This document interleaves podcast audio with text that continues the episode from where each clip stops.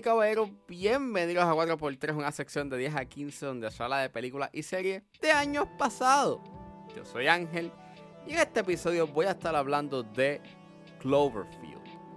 Cloverfield está disponible para rentarse en plataforma Video On Demand, así que si es hora de regresar al pasado y recordar, es porque 4x3 acaba de comenzar.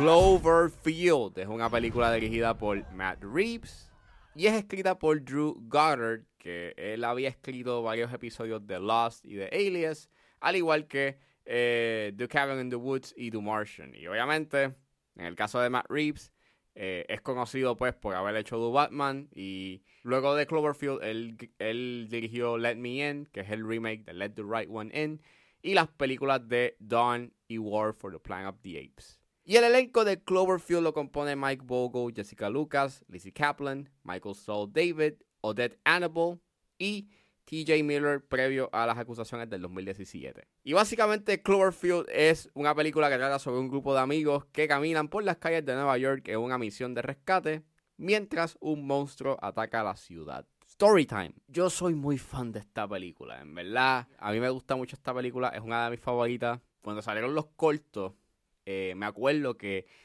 esta película no tenía título. Y a mí me estuvo como que bien interesante eso de que, pues, los trailers no tenían el título. Solamente la fecha de estreno. Era 1-18-2008. Y me acuerdo que yo, que yo la quería ver, mi papá la vio. Y me acuerdo que yo como que lo pompié de que, mira, está buena, este, tienes que verla. Y me da gracia porque él, bien indignado, viene y me dice en ese entonces como que, hijo, esta película es una porquería, mano. Era alguien cargando con la cámara y a él no le gustó mucho. Ahí yo, ahí yo pude descubrir que mi papá no es muy fan de las películas found footage. Y cuando vi esta película, que pues la vi pirateada. Las películas piratas se ven mal. Sí lo sé.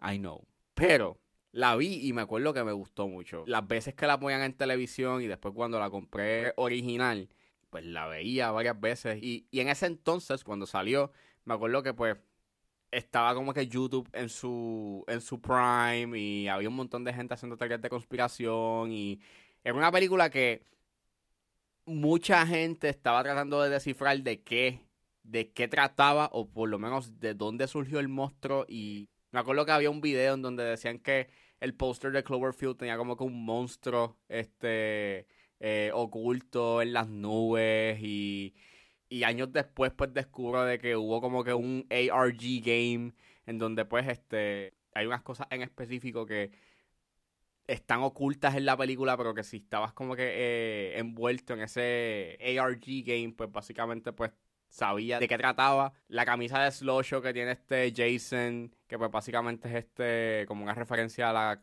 a la compañía Gruato este obviamente la compañía por la cual Rob se va para Japón.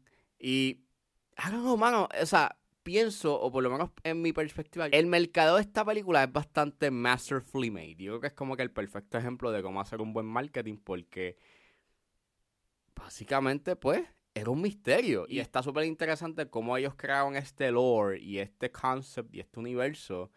Eh, donde pues, ellos, ellos hasta inclusive hicieron este eh, perfiles de los personajes en MySpace y que hicieron una página web con el con la fecha de la película y pues, básicamente tenías como que easter eggs y pistas eh, dentro del ARG game que ellos hicieron y mano, en verdad it's amazing, o sea, yo estaba en ese entonces so invested en todo el misterio y todo el lore y todos los easter eggs que tenía esta película, o sea, inclusive hay easter eggs de Lost, o sea, con el logo de Dharma, inclusive hay easter eggs este de frames de películas de monstruos, tienes un encuadre de Them, de Beast from 2000 Fathoms y de King Kong.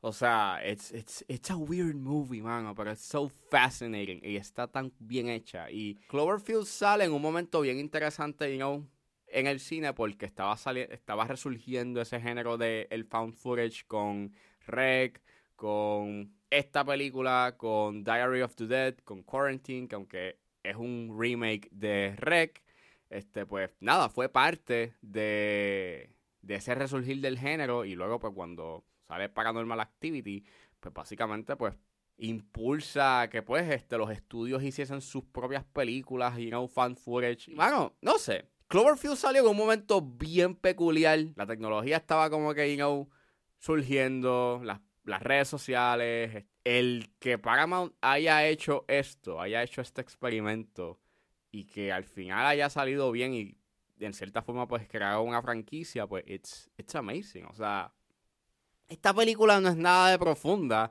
Yo estoy bastante consciente de ello, pero la manera en cómo está hecha y cómo básicamente se convierte en este en esta montaña rusa y estás viendo todos estos eventos, you know, desenvolverse en, en primera persona, eh, o sea, literal, pues es impresionante. O sea, viéndola de nuevo, es una película que dura una hora y 25 y es bastante económica. Like, va al grano, no come cuentos y aprecio mucho eso. Es bastante movida, bien frenética y aunque tiene un cierto sentido you know, de, de, frenetismo, tiene sus momentos de calma, pero esos momentos de calma son justos y necesarios para regresar nuevamente al caos. Y it's amazing, mano. O sea, las actuaciones son muy buenas. Aprecio mucho de que es como que una cápsula en el tiempo porque pues es una película bastante late 2000s, o sea, literalmente puedes ver eso en la moda, en la música y en los teléfonos, o sea, en la tecnología que había. Y no sé, hay un cierto tipo de charm en ello. Y a nivel técnico, aprecio mucho de que la, la fotografía se ve un tanto ruidosa y aprecio mucho eso porque pues da ese feeling de, ah, ok, esto es un camcorder, esto es un, un pietaje, y no, que alguien grabó, pues random. Y a veces el audio tiene estos momentos en donde sobremodula, que aprecio mucho porque, pues, again, se nota de que eh, da un feeling de que esto no es, o sea, esto no fue grabado por una persona profesional, fue grabado por alguien random. Tienes unos tiros largos y la manera en cómo a veces intergen esos tiros you con otros, pues, es bastante bien, o sea, está bien hecho, la edición es bastante clever, again, este es bien choppy porque pues son los momentos en donde pues los personajes te este, dejaron de grabar y tiene un sentido bastante genuino que, que, que, que, me, que me encanta. O sea, se siente al momento y se siente que es una película que se grabó al momento, aunque pues no es así. Una película que tiene un guion y que pues se ensayó, pero la manera en cómo corre todo se siente bien, bien al natural. Al igual que me encanta mucho cómo esta película pues se toma su tiempo en no revelar el monstruo y la manera en cómo te lo presenta en esa escena cuando los soldados están atacando el monstruo en, las calles de Nueva York es sumamente espectacular. By the way, es una película bastante violenta. Claro está, para los estándares you de ser una película PG-13. Hmm, interesting.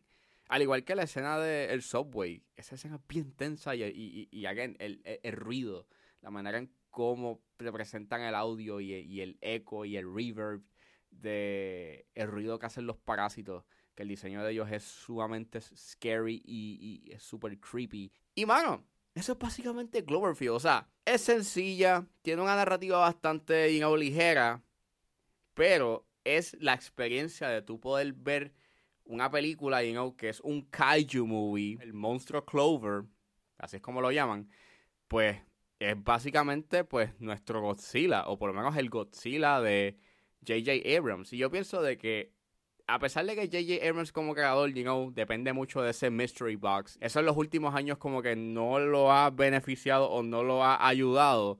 No te puedo negar de que es bien intriguing, es bien interesante, no te da todas las respuestas porque pues estás viendo todo desde una sola perspectiva y it's amazing, you know. Es una experiencia y es un viaje como una montaña rusa y es un ride bastante entretenido y divertido y técnicamente está tan, está tan bien hecha, like, la fotografía está bastante cool. efectos visuales todavía aguantan. A veces hay puntos en donde se ve un tanto el green screen, o por lo menos hay algo que se ve un tanto extraño, pero a veces como que pues da un gran feeling de que grabaron, you know, en locación a veces. It's amazing, man.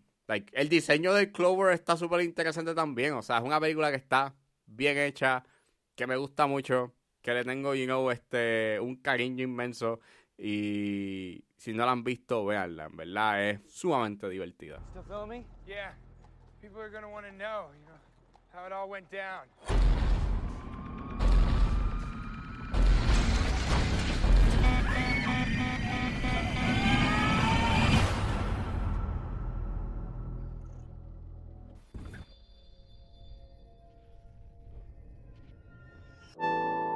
Bueno, eso fue todo en este episodio de A4x3. Espero que les haya gustado. Suscríbanse a mis redes sociales. Estoy en Facebook, Twitter e Instagram con redes.pr.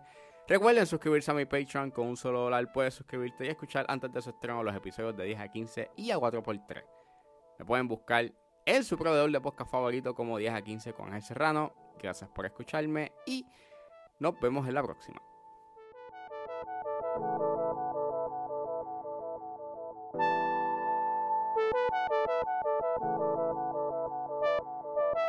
Thank.